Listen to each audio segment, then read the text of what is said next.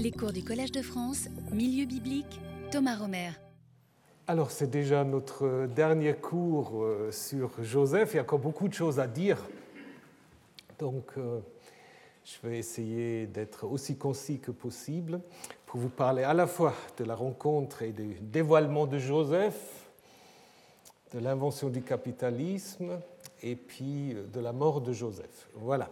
Donc euh, vous vous souvenez que la semaine dernière, nous avons vu euh, les difficultés du départ, deuxième départ pour l'Égypte, et le voyage, pardon, le voyage elle-même n'est pas raconté de manière très précise. Ils ont, une fois que Judas a réussi à convaincre son père, ben, ils sont partis tout de suite et puis on ne s'attarde pas en fait euh, au chemin difficile. Ils arrivent tout de suite, euh, mais, et là c'est une différence, ils ne se trouvent pas tout de suite face à Joseph, mais à son intendant qui les amène dans la maison de Joseph.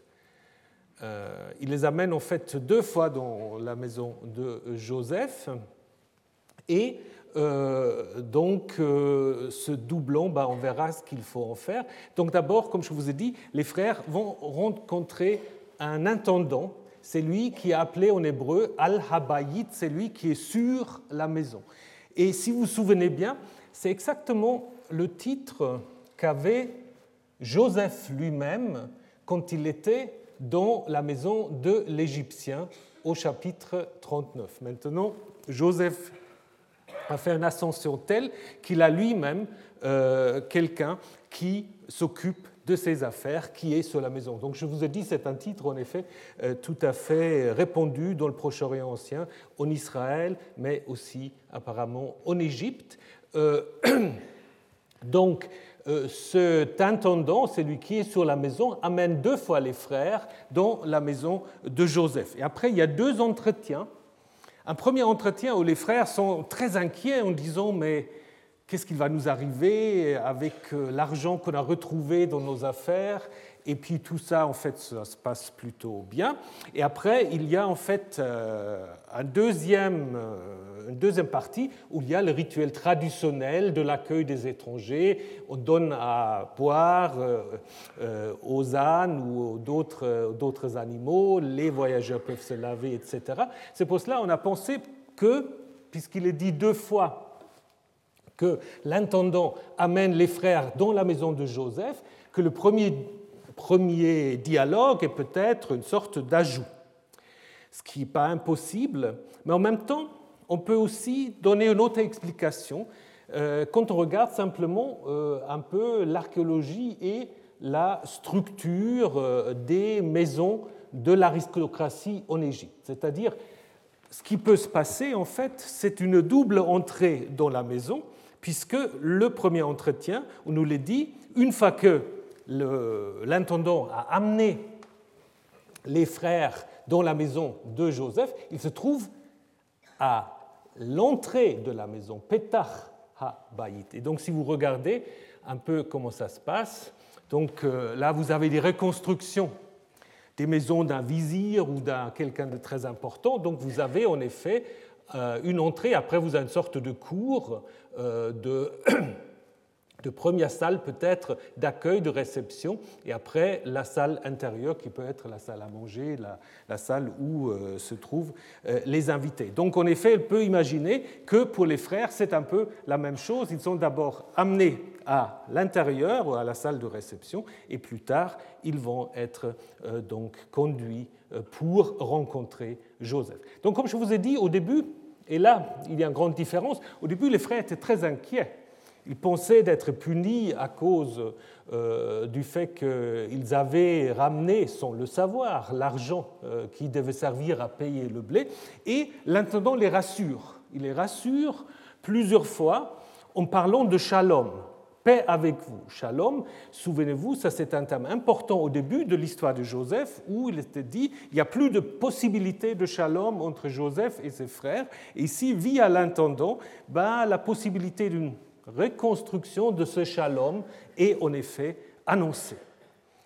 Ce qui est très intéressant, c'est ce qu'il dit ensuite, c'est que, en effet, il dit c'est le Dieu, c'est votre Dieu, le Dieu de votre Père qui vous a donné un trésor dans vos affaires. Donc, euh, il parle du Dieu de votre Père, expression qu'on connaît par ailleurs, donc euh, sans doute à l'origine une sorte de divinité clanique euh, qui est très souvent utilisée dans les récits des patriarches, mais aussi au moment du récit de la vocation de Moïse, lorsque Yahvé, que Moïse ne connaît pas encore, se présente en disant Je suis le Dieu de ton Père. Hein. Donc ce qui est mis ici dans la bouche de l'intendant, c'est une sorte de reconnaissance de la part d'un Égyptien d'un dieu, d'une divinité étrangère. Donc c'est une autre manière de dire, voyez, les Égyptiens, ils respectent tout à fait qu'il y a des gens qui viennent d'ailleurs, qui ont d'autres divinités, ça pose aucun problème. Et puis dans la bouche de l'intendant, euh, c'est en effet plutôt une, un énoncé positif. Donc les Égyptiens respectent les dieux des étrangers. Mais on peut, il va encore quelque chose d'un peu plus subtil. Ce que dit l'intendant, c'est le Dieu, le Dieu de votre Père, a mis un trésor dans vos affaires. En fait, c'est qui qui a mis ce trésor dans les affaires? Ben, C'est Joseph. Hein. Donc de nouveau, nous avons quand même ce jeu qui continue jusqu'à la fin de l'histoire de Joseph, euh, de cette identification de Joseph et Elohim. L'intendant dit c'est Elohim qui l'a mis, et puis évidemment, nous savons, le public sait, c'est lui qui est à l'origine de ce subterfuge, évidemment, c'est Joseph. Joseph qui entre en scène maintenant, euh, l'intendant avait relâché Siméon, maintenant on a donc les onze frères qui se prosternent devant euh, Joseph. Donc souvenez-vous, lors du premier voyage, il n'était que dix, puisque Benjamin était loin. Hein, et ensuite Siméon était retenu en otage. Maintenant, les onze frères se prosternent devant Joseph, et c'est exactement ce qui était annoncé dans le deuxième, euh, dans le deuxième songe de Joseph. On commence maintenant aussi à euh, singulariser Benjamin. Benjamin a droit à un accueil spécifique de la part de Joseph. Joseph lui souhaite grâce de la part de Dieu. Et ça, de nouveau, si vous vous souvenez bien de l'histoire de Joseph, c'est qui qui avait trouvé grâce au début de l'histoire? C'était Joseph, la même racine au chapitre 39 qui avait trouvé grâce aux yeux de l'Égyptien. Donc les parallèles entre Joseph et Benjamin commencent à se renforcer. Et maintenant vient un moment que je dois quand même vous traduire, c'est le repas entre Joseph et ses frères. Donc les frères savent dès le début qu'il y aura un repas, puisque quand Joseph vit Benjamin avec eux, il dit à l'intendant de sa maison, amène ces hommes à la maison, abat les bêtes et prépare-les, car ces hommes mangeront avec moi à midi. Ces hommes mangeront avec moi à midi. Mais maintenant, quand on regarde comment on décrit ce repas, on voit, ce n'est pas tout à fait comme ça que ça se passe. On les servit, lui à part, donc pas avec, lui à part, et les Égyptiens qui mangeaient avec lui encore à part. Car les Égyptiens ne peuvent pas manger avec les Hébreux. C'est une abomination, une to'eva pour l'Égypte. Les frères de Joseph s'assirent devant lui, le premier-né selon son droit d'aînesse et le plus jeune selon son jeune âge. Les hommes se regardaient les uns les autres avec stupeur. Il leur fit porter des portions de ce qui était devant lui. La portion de Benjamin faisait bien cinq fois leur portion, leur portion à eux tous. Ils burent et se saoulèrent avec lui. Voilà. Donc c'est un repas assez intéressant. Souvenez-vous, il y a déjà eu un premier repas. Tout au début, quand les frères avaient mis Joseph dans le puits. Et eux-mêmes avaient fait un repas mais sans Joseph. Hein? Maintenant, il y a un autre repas qui est organisé par Joseph et où les constellations, évidemment, sont différentes. D'abord, les frères s'assoient. Évidemment, ce n'est pas eux qui choisissent leur place. Hein. C'est des places qui sont indiquées, et les places sont indiquées selon leur âge. Déjà là, les frères auraient pu remarquer quelque chose. Comment se fait-il euh, qu'on sait selon quel ordre il faut les installer? Mais on les décrit un peu comme moyennement futés dans cette histoire, donc ils ne savent pas toujours très bien ce qui leur arrive. Mais c'est une indication. Mais après, ce qui est encore très intéressant, et c'est peut-être même le centre de ce repas, c'est que dans ce repas, vous avez trois, trois groupes, trois ensembles. Il y a Joseph, qui quelque part est tout seul, il y a ses frères, et il y a les Égyptiens. Alors, comment faut-il comprendre cela? Si on le transpose dans une situation de diaspora, alors c'est assez clair, me semble-t-il, puisque si Joseph symbolise la diaspora, il se trouve quelque part entre Israël, c'est-à-dire les frères, et l'Égypte, son pays d'accueil. Donc, perçu comme égyptien par les frères, les juifs de la diaspora veulent néanmoins aussi maintenir les liens avec les gens du pays ou avec les gens d'autres euh, pays. C'est exactement comme Joseph qui est perçu par ses frères comme un Égyptien hein, et qui quand même leur donne de ses portions alors que normalement euh, ça ne devrait pas se faire. Donc il fait quand même passer ses plats à la fratrie. Je pense que c'est un bon symbole en fait de l'identité de la diaspora, de se trouver en fait entre le pays d'accueil et ses liens avec les siens euh, qui se trouvent d'ailleurs. Maintenant, il faut revenir sur cette expression quand même curieuse, c'est une abomination. Toeba. Toeba.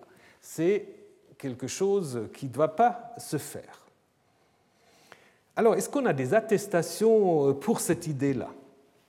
Souvent, on cite un passage de l'historien grec Hérodote, euh, où en effet on peut lire Aussi n'y a-t-il point d'Égyptien, ni d'Égyptienne, qui voulut baiser un grec sur la bouche, ni même se servir d'un couteau ou du couteau d'un grec, de sa broche, de sa marmite, ni goûter de la chair d'un bœuf pur qui aurait été coupé avec le couteau d'un grec.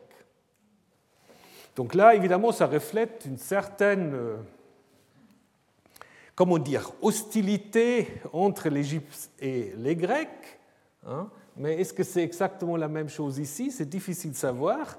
On n'a pas pour euh, la situation en Égypte d'attestation d'une sorte de xénophobie jusqu'à, en fait, disons, l'époque perse ou l'époque hellénistique, où, en effet, il y a melting pot, il y a les Grecs, il y a les Judéens, il y a des gens qui sont partout. Et donc, euh, l'Égypte, surtout le delta, devient en effet euh, une région très multi, euh, multiculturelle, ce qui n'est pas à plaire à tout le monde. Et donc, du coup, vont se développer, c'est vrai, des discours anti anti-judéen, anti-juif. Hein, je vous en ai déjà parlé. Alors, est-ce que c'est déjà cela qui est derrière? Quand vous prenez des textes plus anciens, comme par exemple le roman de Sinoué, hein, qui a certainement aussi influencé l'auteur de l'histoire de Joseph, lorsque Sinoué est chez les Asiates, il n'a aucun problème euh, de manger de ce qu'on lui sert. Au contraire, il trouve que ce n'est pas si mal que ça.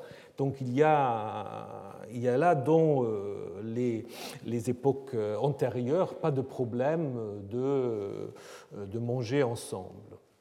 Donc l'histoire de Joseph peut-être reflète déjà, un peu aussi comme le livre d'Esther, le début de certains discours anti-judéens. Peut-être c'est trop tôt pour parler de discours anti-juifs, les discours anti-judéens qu'on trouve chez Manéthon euh, notamment, et peut-être qui sont reflétés ici de manière très, très légère, mais qui ne sont pas non plus totalement euh, tus vous avez cette même expression encore dans deux autres textes. Euh, un texte dans l'histoire de Joseph encore, où on a aussi de nouveau deux visions assez différentes. Là, c'est lorsque les frères arrivent, ou sont en train d'arriver.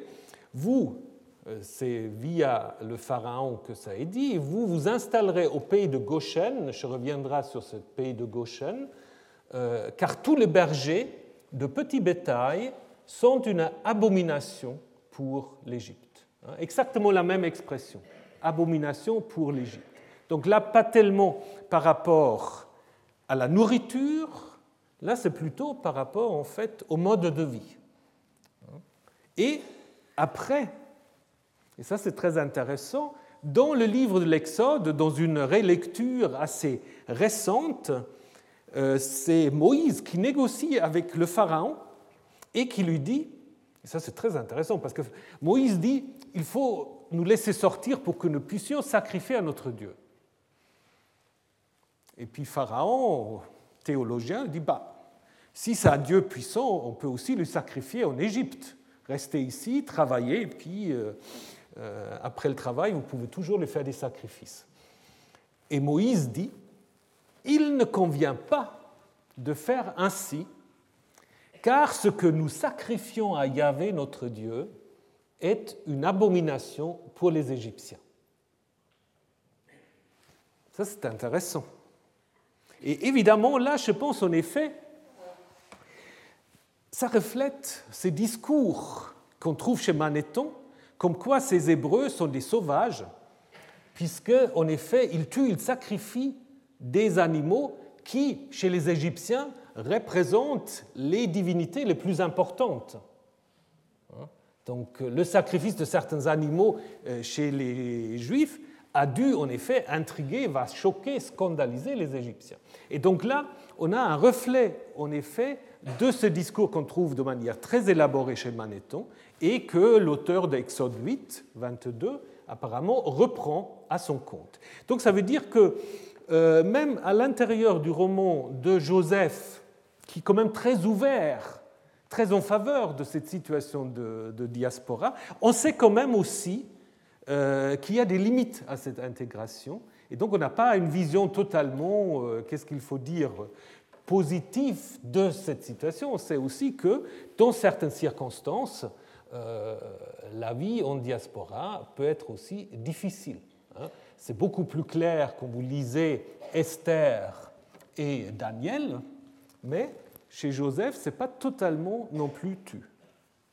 Donc, je pense, euh, euh, on sait les limites de cette intégration. Maintenant, on peut encore faire une autre lecture, peut-être une lecture un peu plus ironique de cette histoire, puisque ceux qui connaissent un peu la Bible, Toeva, si je vous dis abomination, vous pensez à quel livre? Ah, il faut encore faire des efforts. Abomination, c'est le Deutéronome. Hein? c'est presque un refrain dans le livre du Deutéronome fais pas ci, fais pas cela, parce que c'est une toeva pour Yahvé. Et ça fait partie en fait de la théologie du Deutéronome, surtout dans le contexte de la ségrégation la plus totale. Hein? Donc dans le Deutéronome, on a toujours cette idée Israël ne doit pas se mélanger avec d'autres peuples, car c'est une abomination pour Yahvé. Hein. Donc, d'une certaine manière, pour aussi se dire, puisque le roman de Joseph prend quand même pas mal le contre-pied de cette histoire, que finalement, euh, cette Toeva pour l'Égypte est aussi une sorte de clin d'œil ironique par rapport à ces discours deutéronomistes de la ségrégation pour euh, en fait faire ce petit transfert en disant que le discours de ségrégation n'est pas quelque chose qui est une spécificité d'Israël et donc du coup aussi de montrer les limites d'un tel discours. Donc je vous ai déjà dit, et ça c'est important, que le repas du chapitre 43 va en effet renverser la situation du premier repas des frères en 37. Hein. En 37, les frères s'étaient assis pour manger en excluant Joseph, et maintenant, c'est eux qui sont assis devant Joseph selon l'ordre hiérarchique traditionnel, et c'est Joseph en fait qui préside d'une certaine manière ce repas. Donc évidemment, il faut lire ces deux repas en miroir. Je vous ai dit, euh, ce qui est très important lors de cette deuxième rencontre, c'est le fait que Benjamin, maintenant, va être de plus en plus privilégié. Euh, il reçoit cinq fois, euh, cinq fois la portion que reçoivent les autres.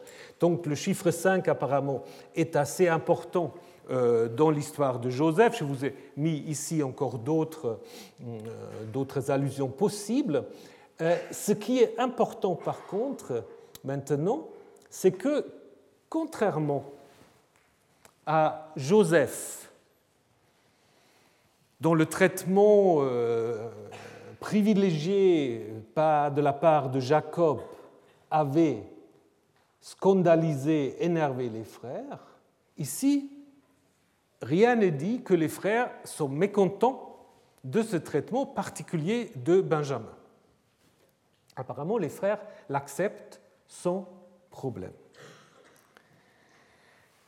Ils ne se scandalisent pas du tout de ce traitement, au contraire, ils se saoulent avec Joseph. Alors, peut-être là derrière, euh, on dit parfois, il y a une allusion à une fête apparemment assez sympathique, euh, fête l'ivresse, liée à la déesse Hathor. Donc, euh, bah, les Grecs, ils ont Dionysos, bah, les Égyptiens, ils avaient Hathor. Mais évidemment, c'est aussi pour, pour faire un contraste avec le réveil, puisque là, on a l'impression que tout va pour le mieux et après, ben, ce ne sera pas aussi simple. Comme dit un commentateur, euh, des gueules de bois dans l'écriture et aussi dans la vie, c'est quelque chose qui est toujours peu plaisant. Et c'est exactement ce qui arrive dans, euh, dans cette histoire, puisque maintenant, euh, le lendemain, le départ en Canaan est de nouveau interrompu, avec exactement la même stratégie que lors du premier voyage, Joseph, via son entendant, fait cacher sa coupe de divination dans le sac de Joseph. On parle aussi de l'argent, mais l'argent n'a pas tellement euh, de fonction dans la suite, donc probablement euh, dans le texte originel, c'est seulement euh, de cacher la coupe, la coupe d'argent à l'ouverture du sac de Benjamin. On a rajouté après l'idée que chaque euh, frère reçoit encore une fois son argent, probablement pour, renforcer le parallèle avec le premier voyage. Mais quand vous lisez le texte, et je vous invite à le faire parce que nous n'avons pas le temps maintenant, vous allez voir en fait ce qui va être important, c'est seulement cette coupe qui va être découverte dans, euh, dans les affaires de Benjamin. Alors cette coupe de divination, c'est assez curieux parce que si vous prenez le Deutéronome, de nouveau, euh, la divination, c'est quelque chose qui est considéré comme totalement contraire aux coutumes, euh, ou disons coutumes, peut-être pas, mais contraire à ce qu'on imagine euh, la, religion yaviste orthodoxe. Hein. Par contre, Joseph est présenté comme sachant faire ce qu'on appelle l'écanomancie, donc on verse un peu de l'huile euh, dans l'eau et après les formes pouvaient, euh, pouvaient prédire ce qui va se passer. Une coutume qui est plus attestée en Mésopotamie qu'en Égypte et qui n'est arrivée en Égypte que via les Perses probablement, donc euh, seulement à partir du 5e, 4e siècle. Évidemment, ici, ce n'est pas le thème principal, c'est presque mentionné un peu en passant, mais sans critique aucun. Joseph peut tout à fait euh, se servir de cette coupe. Elle jouera un petit rôle tout à l'heure dans l'explication pourquoi Joseph sait que euh, c'est Benjamin. Donc les frères qui sont accusés par l'intendant, hein, qui fait maintenant l'intermédiaire entre Joseph et les frères, sont tellement sûrs de leur coup hein, qu'ils disent euh, bah, le coupable il sera mis à mort. Donc c'est en effet euh, une, punition qui n'est pas du tout prévue même par l'intendant. L'intendant aussi dit c'est lui, chez qui on trouve la coupe, il deviendra mon esclave. Il deviendra mon esclave, c'est curieux pourquoi l'intendant dit il deviendra mon esclave et il ne dit pas il deviendra l'esclave de Joseph, ou disons euh, de mon maître, probablement parce que euh, dans l'Antiquité, l'idée c'est qu'il parle, en fait, même s'il parle à la première personne, c'est comme les prophètes qui disent ainsi parle le Seigneur, il parle à la première personne. Donc il utilise ce qu'on peut dire l'expression, la, formule du messager. Donc il dit le coupable sera l'esclave donc euh, de son Seigneur. Et c'est là en fait que euh, Judas intervient. Intervient deux fois. Hein, intervient deux fois pour d'abord dire au moment où en effet on euh, dénonce ou on découvre le, euh, le coupable. Comment on le découvre C'est justement parce que Joseph dit, il le sait parce qu'il sait faire la divination. Hein, évidemment, c'est une manière de cacher son identité au frère et surtout le fait que c'est lui qui a tout euh, manigancé. Donc du coup, les commentateurs apologétiques ont dit, oui, donc vous voyez, Joseph n'a pas vraiment n'a pas vraiment pratiqué la divination, peu importe. Euh, seulement, c'est l'explication pourquoi il sait que c'est Benjamin qui, normalement, doit être euh, puni. Et dans un premier discours, Judas dit d'abord, c'est Ha Elohim, la divinité, qui a trouvé Matzah, la faute des frères. Ça veut dire il comprend, comme les frères lors du premier voyage, ce qui arrive ici comme une sanction divine. C'est un peu euh, un retournement d'une certaine manière de l'idée égyptienne du jugement des morts, parce qu'évidemment en Égypte, chaque mort est jugé selon ce qu'il a fait, du bien ou du mal. C'est très important dans la religion égyptienne. Euh, les fautes de chacun sont découvertes, mais après la mort. Ici, c'est tout de suite, donc c'est plutôt un peu comme dans la mythologie grecque, euh, le rôle de Némésis qui représente tout de suite la, justice qui intervient tout de suite et euh, donc qui rend au malfaiteur le mal qu'il a fait. Ce qui est très intéressant maintenant, c'est que Judas propose en fait que tous les frères deviennent des esclaves. Alors que, en fait, l'intendant avait dit bah, le coupable deviendra mon esclave. Donc il, fait une sorte de surenchère. Et pourquoi elle fait ça? Alors, soit pour garder le lien de la fratrie, ou peut-être aussi puisque il dit la divinité a trouvé la faute des frères, donc, puisqu'il euh, interprète en fait ce qui arrive ici à Benjamin, c'est une sanction pour l'ensemble de la fratrie et donc tous doivent être sanctionnés. C'est seulement lorsque l'intendant, euh, ou Joseph, pardon, euh, ne veut pas entrer dans cette proposition que Judas maintenant fait son deuxième long discours, c'est le plus long discours dans tout le livre de la Genèse. Hein. Donc, ce deuxième discours de Judas qui est très long, euh, un peu, qu'est-ce qu'il faut dire? Un peu redondant. Il rappelle beaucoup de choses qui s'étaient passées dans le chapitre 37, 47. Ce qui est intéressant quand même euh, dans ce long discours euh, que vous relirez tranquillement chez vous, c'est lorsqu'il parle, ou disons lorsqu'il rappelle ce que Jacob aurait dû Jacob, donc, lorsqu'il a euh, refusé de faire partir d'abord Benjamin, euh, avait dit à ses frères, vous savez que ma femme m'avait donné deux fils. L'un est sorti de chez moi, j'ai dit il a été déchiqueté, et je ne l'ai pas revu jusqu'à ici. Alors c'est très intéressant parce qu'il parle de sa femme, donc on a l'impression qu'il a une seule femme, et puis il dit Ma femme a donné deux enfants. C'est quand même assez curieux comme expression. Hein, puisque vous savez que dans l'histoire précédente, il a quatre, deux et deux femmes, euh, et puis évidemment, il a plus que deux fils.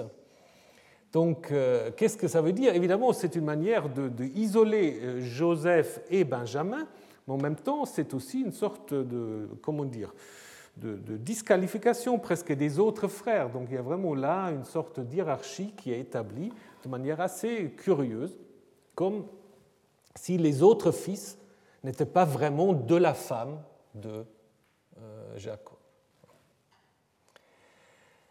Jacob ensuite insiste encore beaucoup sur le lien entre pardon, euh, Judas dans son discours, qui est maintenant prêt à se substituer à Benjamin, et c'est ça en fait qui va faire euh, euh, le, grand changement. lui en fait dit que la nefesh, la vie de Jacob, est liée à la nefesh de Benjamin. Donc les deux sont en fait tellement liés, mis ensemble, ce qui rappelle en fait une expression euh, tout à fait parallèle qu'on trouve une fois encore dans la Bible, dans l'histoire de David et Jonathan, où il est dit que la vie de la nefesh de Jonathan était liée à la nefesh de David. Donc c'est à cause de cela, en fait, Judas maintenant est prêt et propose à Joseph à se substituer à Benjamin. Et c'est ça, en fait, finalement, qui euh, qui pousse ou qui fait que Joseph se fait reconnaître par ses frères, deux fois même. Euh, Joseph dit à ses frères, je suis Joseph, et puis on l'a encore une fois. Donc euh, deux fois Joseph se fait reconnaître. Donc au moment en fait où les frères, via Judas, ne rejouent plus l'exclusion de Benjamin, ou l'intègre en fait dans la fratrie, euh, Joseph se fait reconnaître et donc maintenant dit qu'il est, aussi interprétant ce qu'il a fait en disant Dieu m'a envoyé devant vous pour établir un reste dans le pays ou sur la terre pour vous faire vivre par un grand nombre de rescapés. Qu'est-ce que ça veut dire?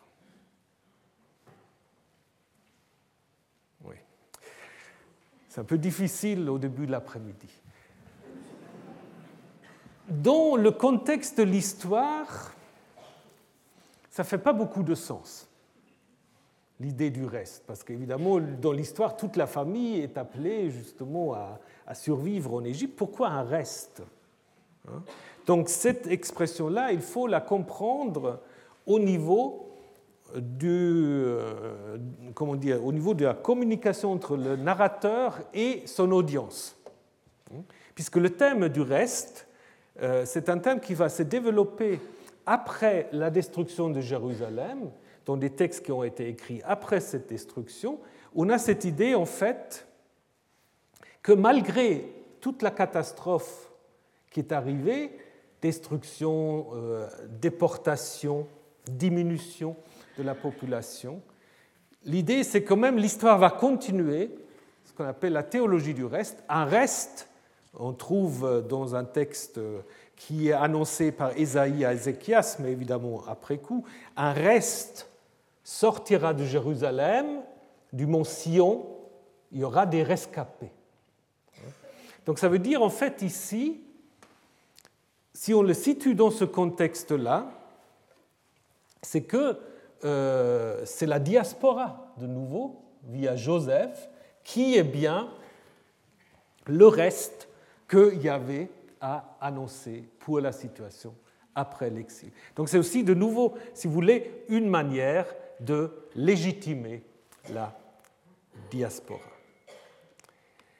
Les frères de Joseph et son père qui doit être cherché euh, ensuite, bah, ils sont installés, ils sont invités à s'installer dans le pays de Goshen. Alors ça aussi, ça fait couler beaucoup d'encre, le pays de Goshen.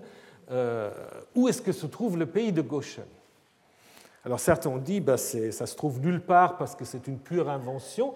Euh, c'est une expression qu'on trouve en effet assez peu, on le trouve surtout dans l'histoire de Joseph, et quelquefois dans l'histoire de l'Exode, alors que dans l'histoire de Joseph, c'est plutôt connoté positivement comme un, une région où euh, il y a des bons pâturages, où la vie est facile.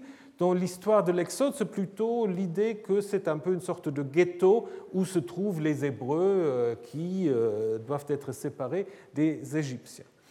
Alors, je ne vais pas vous faire toute la discussion sur le pays de Goshen, simplement vous dire que probablement il s'agit quand même de ce territoire à l'est, à l'est du delta, l'égyptologue Naville avait déjà proposé que c'était en fait le 20e nome, donc le 20e district, ce qui est tout à fait euh, possible, puisque à l'époque ptoléméenne, on a en effet une expression Gesem en égyptien qui pourrait en effet se référer à cette euh, région. Et euh, dans la Septante, on parle, quand on parle de Goshen dans le texte massorétique, on parle également de Gesem, parfois même de Gesem Arabia, euh, ce qui pourrait en effet aussi correspondre à euh, ce qu'on trouve chez Hérodote et dans un autre papyrus où en effet ce 20e nom est appelé le, nom arabique ou Arabia. Hein. Donc en fait la région un peu frontière entre l'Égypte et, euh, le Levant. Donc c'est là probablement où on imagine que les Israélites s'installent donc un peu dans une région frontière. Et puis alors après justement le chapitre 45 va donc se terminer avec l'invitation du pharaon euh, de faire venir le père qui va ensuite donc arriver et on peut se dire après cela euh, l'histoire de Joseph s'est terminée assez, assez rapidement assez rapidement. Et ce que nous avons dans la suite, il y a peu de choses qui font partie en fait de euh, l'histoire ancienne. Alors ce qui fait certainement pas partie de l'histoire ancienne, c'est euh, ces textes assez curieux où Joseph invente le capitalisme. Alors ça, il faut que je vous le lise. Donc je ne vais pas maintenant euh, m'étaler sur la rencontre entre les frères et Jacob et le Pharaon, où ça se passe de nouveau très bien dans les premiers, la première partie du chapitre 47. On passe euh, tout de suite au euh, verset 13. Il n'y avait plus de pain nulle part dans le pays, ou sur toute la terre, car la famine était très lourde. Le pays d'Égypte, comme le pays de Canaan, dépérissait à cause de la famine. Joseph recueillait tout l'argent qui se trouvait dans le pays d'Égypte et dans le pays de Canaan contre du grain qu'on achetait. Joseph fit entrer cet argent dans la maison du Pharaon. Quand l'argent du pays d'Égypte et du pays de Canaan, donc vous voyez, Égypte et Canaan, fut épuisé, tous les Égyptiens vinrent à Joseph en disant Donne-nous du pain. Pourquoi mourrions-nous devant toi? Parce que l'argent nous manque. Joseph dit Donnez vos troupeaux, et je vous donnerai du pain contre vos troupeaux, si l'argent manque. Ils amèneraient leurs troupeaux à Joseph et Joseph leur donna du pain contre des chevaux, des troupeaux de petits bétail, des troupeaux de gros bétail et des ânes. Il leur remit ainsi du pain contre tous leurs troupeaux cette année. Lorsque cette année fut écoulée, ils vinrent à lui la deuxième année et dirent Nous ne cacherons pas devant mon Seigneur que si l'argent est épuisé, si les troupeaux des bêtes sont à mon Seigneur, il ne reste plus devant mon Seigneur que nos corps et notre terre. Pourquoi mourrions-nous sous tes yeux, nous et notre terre? Acquiert-nous et notre terre contre du pain, et nous serons, nous et notre terre, esclaves du Pharaon. Donne-nous de la semence pour que nous vivions, nous ne mourrons pas, et notre terre ne restera pas déserte. Joseph acquit toute la terre d'Égypte pour Pharaon. Vit, les Égyptiens vont dire chacun son champ, parce que la famine était forte. Et le pays appartint à Pharaon. Quant au peuple, il le transféra dans les villes d'une extrémité du territoire de l'Égypte à l'autre extrémité. Il n'y a eu que la terre des prêtres qu'il n'acquit pas parce qu'il y avait une prescription pour, que les prêtres de la, pour les prêtres de la part du Pharaon. Ils se nourrissaient grâce à cette prescription que leur avait donnée Pharaon. C'est pourquoi ils n'avaient pas vendu leur terre. Joseph dit au peuple, Je vous ai acquis aujourd'hui avec votre terre pour Pharaon. Voici de la sémence pour vous vous pourrez ensemencer la terre. Sur les récoltes, vous donnerez un cinquième au Pharaon, et les quatre autres parties seront pour vous pour ensemencer le champ et pour vous nourrir. et ceux qui se trouvaient dans vos maisons, et ceux qui se trouvent dans vos maisons, et pour avoir de la nourriture pour les enfants. Ils dirent, tu nous rends la vie, puissions-nous trouver grâce aux cieux de mon Seigneur, ou ne serons esclaves du Pharaon. Joseph fit de cela une prescription jusqu'à ce jour pour la terre d'Égypte. Pour Pharaon un cinquième, il n'y eut que la terre des prêtres qui n'appartint pas au Pharaon. Voilà. Donc là, vous avez en fait euh, la réduction de tous les Égyptiens en prolétariat, et le prolétariat remercie encore euh, le patron qui leur a sauvé la vie. Donc euh, ce que Marx a observé, ça marche très bien ici dans l'histoire de Joseph. Donc si vous regardez en quoi c'est inséré, vous voyez tout de suite que c'est une insertion, puisque en fait ça interrompt euh, où se reprit euh, donc euh, la rencontre entre les frères et Jacob et le Pharaon. Par contre, dans notre, dans notre passage, Joseph n'est pas avec les frères, n'est pas avec le père, il, agit tout seul. Donc c'est vraiment une partie assez particulière, peut-être même un ajout en deux étapes. Alors, d'abord, on peut dire que l'idée que toute l'Égypte appartient au Pharaon, ça, c'est une idée assez traditionnelle depuis les débuts jusqu'à l'époque ptoléméenne. Par contre, ce qui est plus intéressant, c'est quand on regarde comment euh, ce passage retrace le chemin vers la transformation des Égyptiens en êtres dépendants et esclaves du Pharaon. Donc c'est d'abord la centralisation de l'argent. Donc là, évidemment, il s'agit euh, d'une économie basée sur l'argent frappé et non pas sur le troc. Euh, et puis, euh, Joseph centralise ensuite tous les troupeaux des Égyptiens. Et là, on va aussi mentionner les chevaux. Donc, je n'ai pas trop le temps maintenant de vous parler des chevaux. C'est intéressant parce que les chevaux sont certainement importés de, du Levant, puisque même le mot égyptien reprend le mot sémitique souze pour parler euh, du, cheval. Hein. Puis c'est un, cheval, évidemment, c'est un animal de, mm, en fait, de prestige. Mais enfin bon. Ensuite, ce sont les Égyptiens eux-mêmes qui proposent maintenant de remettre tous les terres à Joseph et eux-mêmes comme esclaves. D'abord, on va dire que Joseph acquiert Cana, toute la terre d'Égypte pour Pharaon, Ensuite, il transfère la population dans les villes, parce qu'apparemment il n'y a plus rien à faire euh, dans la campagne, à l'exception des prêtres. Et puis après, on nous dit que Joseph n'a pas seulement acquis les terres, mais aussi les Égyptiens, ce qui évidemment peut faire un petit clin d'œil euh, à l'histoire euh, de l'Exode, où c'est justement le contraire, n'est-ce pas? Où ce sont euh, les Hébreux qui sont les esclaves des Égyptiens. Ici, c'est les Égyptiens qui deviennent les esclaves de Joseph et donc qui agit au compte du Pharaon. Donc on peut aussi se poser encore la question si la deuxième partie, à partir du verset 23, est un ajout, puisqu'on ne parle plus de, pain, de lechem, mais on parle maintenant de la sémence, zera, que Joseph donne euh, aux, Égyptiens. Donc là, on, a l'impression, probablement, c'est la fin de la sécheresse, puisque quand on donne de la semence, ça veut dire qu'on peut de nouveau en fait euh, cultiver la terre qui doit être suffisamment arrosée pour qu'elle puisse porter du blé et du fruit. Et on parle aussi donc d'un impôt d'un cinquième de 20%. Donc évidemment, un taux de 20%, dans la situation actuelle des pratiques fiscales, ça peut paraître pas, pas exagéré, mais il faut vous dire aussi, ça fait quand même le double de la dîme dont on parle pour Israël dans d'autres textes bibliques. Et puis à la fin, donc, comme je vous ai dit, le remerciement des Égyptiens. Donc merci patron. Alors, maintenant, il faut se poser la question, quel, contexte ça présuppose? Moi, je pense là, quand même, on est euh, à l'époque, disons à l'époque grecque.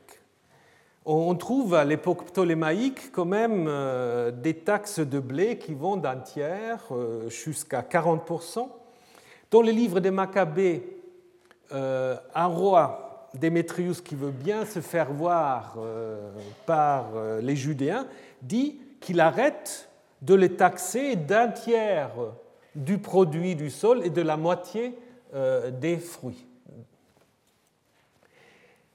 Dans le livre de Néhémie, on voit déjà qu'à l'époque perse, il y a un appauvrissement assez important de la population, surtout rurale, qui viennent se plaindre en disant que nous avons implanté de l'argent sur nos champs, euh, nous réduisons à l'esclavage nos fils et nos filles, nous sommes sans ressources, nos champs et nos vignes appartiennent à d'autres. Hein, c'est exactement ce qui se passe ici dans euh, ce passage. Donc on peut dire, et je vais vous donner encore d'autres euh, arguments, que Genèse 47 s'inspire des changements économiques qui se mettent en place probablement dès l'époque perse, mais surtout sur les Ptolémées. Si vous vous souvenez, je vous ai dit, excusez-moi, euh, tout au début, on parlait de la terre d'Égypte et de la terre de Canaan. C'est curieux, pourquoi? Parce qu'en fait, normalement, ça se passe en Égypte. On parle du pays d'Égypte, Eretz Mitzrayim, Eretz Canaan, et du pays de Canaan. Alors, si on fait des spéculations, ce qu'on doit faire, on peut se dire, est-ce que ça signifie pas justement l'incorporation du Levant dans l'empire des Lagides, hein, des euh, Ptolémées? Et ça se passait grosso modo vers 320. Hein, qu'on les mentionne ensemble et qui sont donc soumis en fait au même régime, au même régime fiscal, euh, qui est apparemment pas très drôle. Euh, si on croit les sources, mais les sources anciennes, c'est aussi très compliqué, euh, je voudrais quand même vous présenter un dénommé Cléomène de Nocratis. Cléomène, c'est qui? C'est l'administrateur d'Alexandre le Grand, qui est aussi le bâtisseur d'Alexandrie, hein, et qui euh, va aussi mettre en place en Égypte un atelier monétaire. Il ressemble un peu à Joseph, parce que lors d'une famine, selon les sources en Méditerranée, il interdit d'abord l'exportation du blé avant d'augmenter fortement les taxes sur celui-ci. Puis après, il a aussi des conflits avec les prêtres qui lui remettent les trésors des temples pour être tranquille. Et lorsque Ptolémée euh, devient roi, il va destituer en fait euh, euh, ce Cléomène, adoptant une politique plus tolérante vis-à-vis -vis du clergé. Toujours est-il qu'il met en place un système de taxes et une gestion de terrain assez disons, assez réfléchie, organisée à travers un système de, de concessions et en fait, c'est euh, le roi ou son administration qui décide en fait quel type de culture et de semences il faut en effet euh, s'aimer et exploiter. Donc, euh, on pourrait imaginer, à titre d'hypothèse, que ça reflète cette situation-là, d'autant plus que le texte massorétique, si on suit le texte massorétique, du verset 21, dit Quant au peuple, il les transféra dans les villes, d'une extrémité à, du territoire de l'Égypte à l'autre extrémité. Pas dit dans, le, dans la Septante qui dit simplement il lui a servi le peuple. Si c'est juste le transfert des peuples dans les villes. Donc ça, de nouveau, on pourrait se poser la question si ce n'est pas lié à une urbanisation qui se met en place sous les, euh, la Et peut-être même le peuplement d'Alexandrie, de Memphis ou de Canope, où en effet la cour ptoléméenne euh, s'établit. Si on croit à Flavius Joseph, Ptolémée qui, que vous avez ici en tant que pharaon, hein, c'est au British Museum si vous le visiter, euh, après le siège de Jérusalem, Ptolémée en fait aurait déporté de nombreux habitants de Jérusalem vers Alexandrie. Et après, évidemment, il y a aussi une émigration même des, euh, des Judéens euh, vers cette ville. Donc, euh, comment dire, le déplacement de la population dans les villes pourrait peut-être aussi refléter un peu cette situation-là. En ce qui concerne la situation des prêtres, On cite souvent Hérodote qui dit que les guerriers étaient avec les prêtres les seuls Égyptiens qui jouissaient des privilèges suivants. Ils recevaient chacun 12 arours de terre, c'est beaucoup, euh, exemptes d'impôts. Hein. Donc euh, à l'époque ptolémaïque, ça fait 1700, 2700 et quelques mètres carrés, une arour, alors par 12, ça fait déjà pas mal. Euh, évidemment, la question c'est est-ce que Hérodote est bien informé Est-ce que ces informateurs euh, disent ce qui est vrai?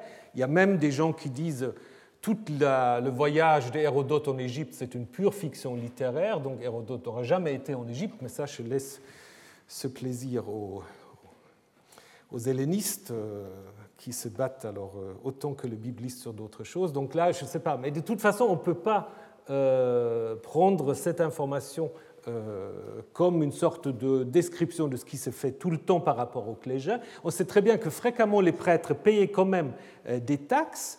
Alors on a des textes où on a une demande d'exception des taxes.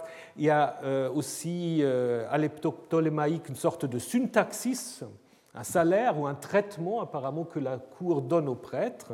Et donc, semble-t-il que Ptolémée va quand même inaugurer une certaine série de, de gestes euh, positifs pour euh, le clergé. Et peut-être cette allusion-là, euh, cette situation-là dont on parle dans notre texte. Donc, pour résumer cela, l'administration lagide voulait faire de l'Égypte un grand domaine aussi rentable que possible. Ce n'est pas moi qui le dis, c'est les spécialistes de cette époque. Donc on gère en fait l'Égypte comme une vaste entreprise privée, et pour cela il faut un administrateur économique du royaume, les diocètes, le régisseur. Et si vous regardez Genèse 47, ce régisseur, c'est personne d'autre que Joseph. Donc, euh, ce texte peut bien refléter des changements économiques à l'époque lagide que l'auteur veut attribuer soit avec fierté, soit avec ironie à Joseph. Puis il utilise sans doute ce passage aussi dans le but de créer en fait une situation opposée à celle qui règne ensuite au début du livre de l'Exode. Quelques remarques encore sur la fin de l'histoire de Joseph, donc qui intervient après la mort euh, du père, où les frères sont de nouveau euh, inquiets. Ils viennent voir Joseph euh, pour lui dire il ne faut pas nous faire du mal. Ils se cachent derrière le père en disant mais notre père a dit il ne faut pas que tu nous rends le mal par le mal.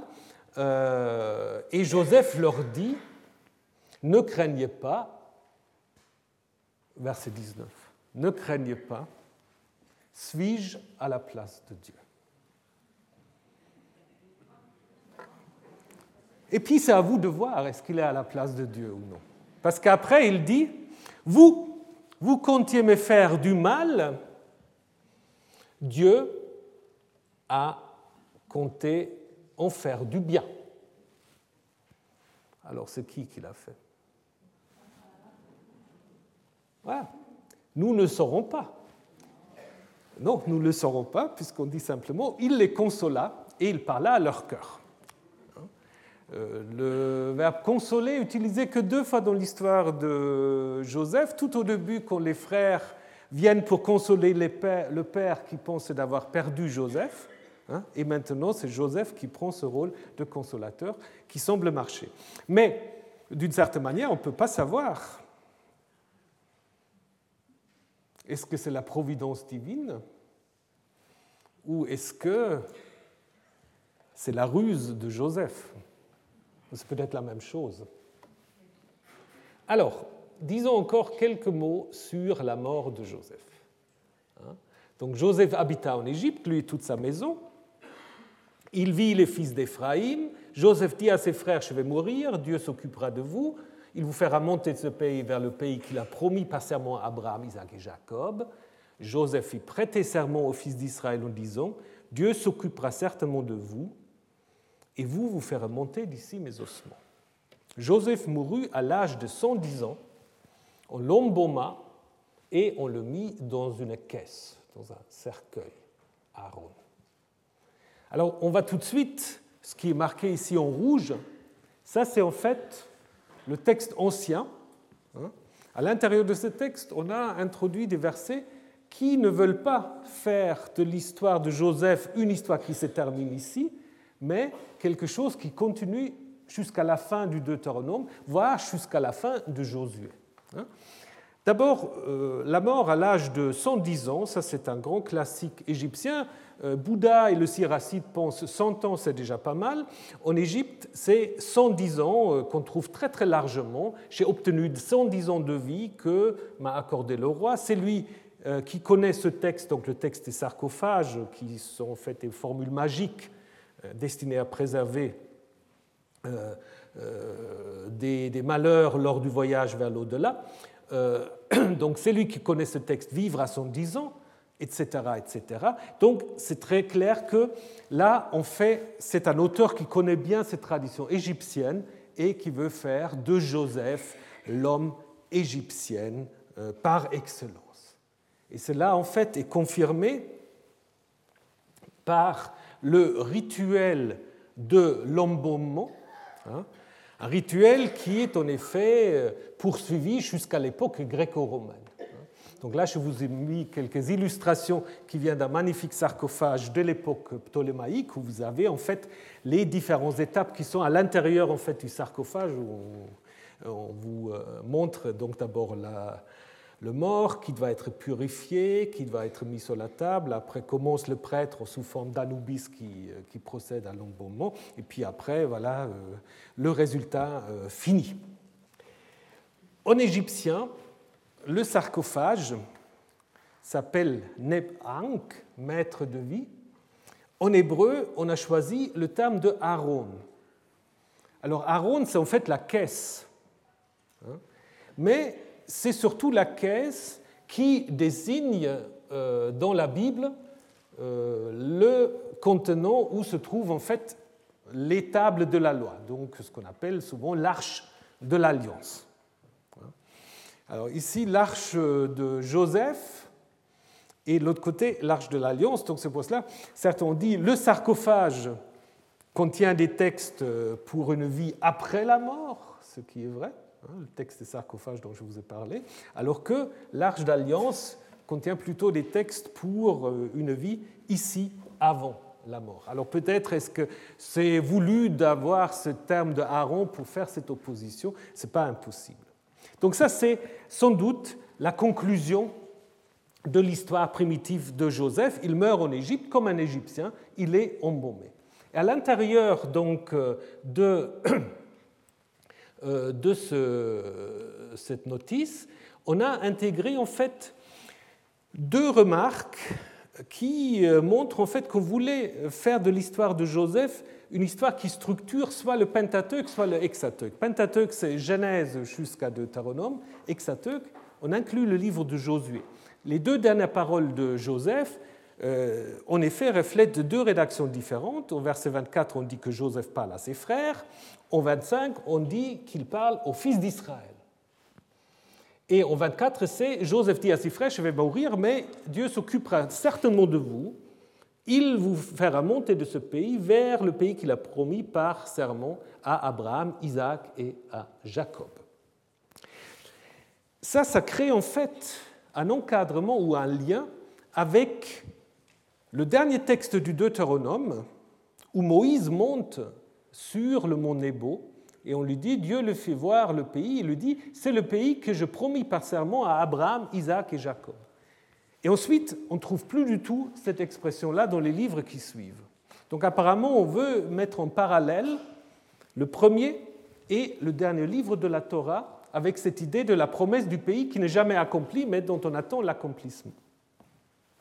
Même chose aussi euh, pour Genèse 49, un texte que nous n'avons pas euh, discuté, où Jacob bénit les douze fils ou les douze tribus, et en Deutéronome 33, où c'est Moïse qui fait la même chose.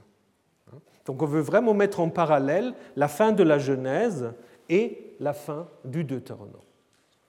Par contre, deuxième texte, Joseph y prêtait serment, fils d'Israël, Dieu s'occupera de vous, mais vous fera monter d'ici mes ossements. Et ça, c'est un thème, au fait, qui va jusqu'au livre euh, de Josué. Puisqu'on va en effet dire au moment de l'Exode, Moïse prit avec lui les ossements de Joseph, renvoyant directement à ce texte de Genèse 50.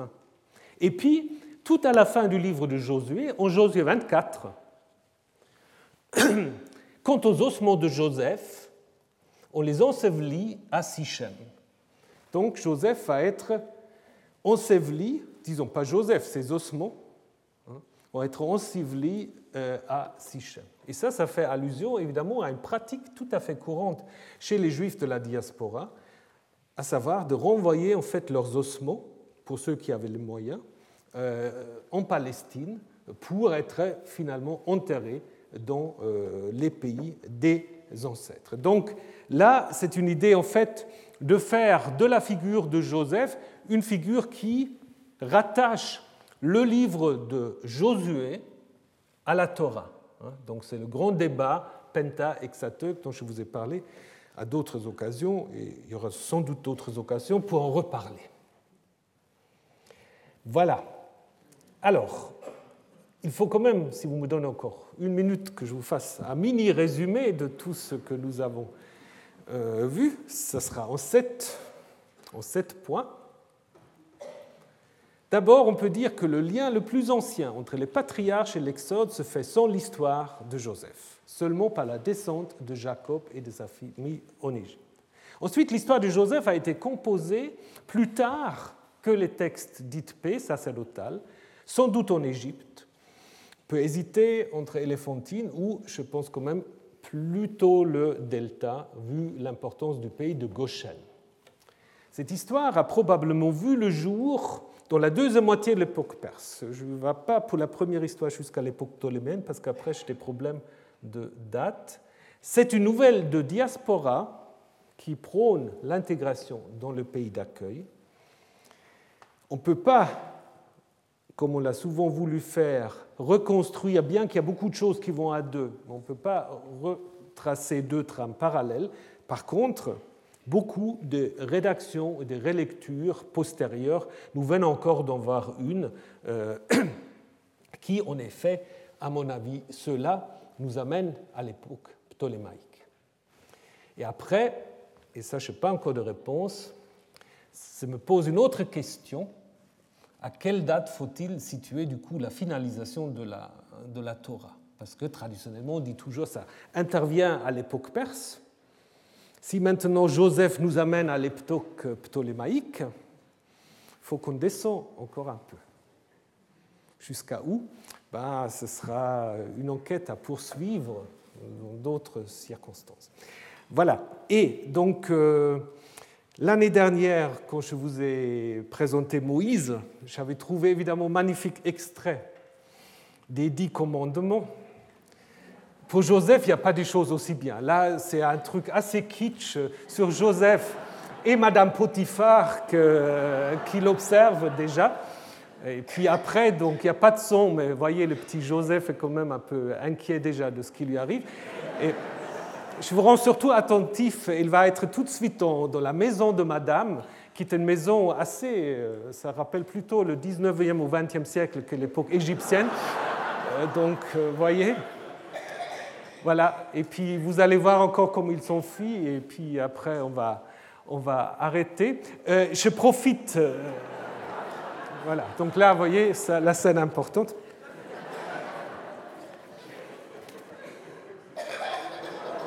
Voilà, bon. Voilà, alors, donc, notre parcours sur l'histoire de Joseph se termine ainsi. Euh, pour ceux qui voudront euh, avoir d'autres conférences euh, en lien avec la Bible, je vous rappelle que demain après-midi, il y a une conférence du professeur Hayes du Fuller Theological Seminar. Il va parler malheureusement en anglais. Imagery of Divine Suckling in the Hebrew Bible and Ancient Near Ears. Donc, l'image du nourrisson divin en Israël et dans le Proche-Orient ancien. Quelques cartons ici que vous pouvez prendre. Et puis, vous avez déjà obtenu, je pense, le programme de notre colloque sur oralité et écriture. Ça, c'est, je pense, important. On va aussi innover. Toutes les conférences en anglais seraient accompagnées d'une traduction en direct avec des écouteurs gratuits. Voilà.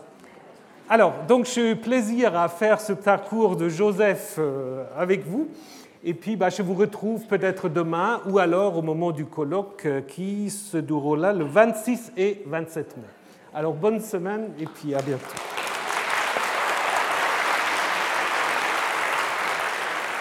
Retrouvez tous les contenus du Collège de France sur www.colège-2-france.fr.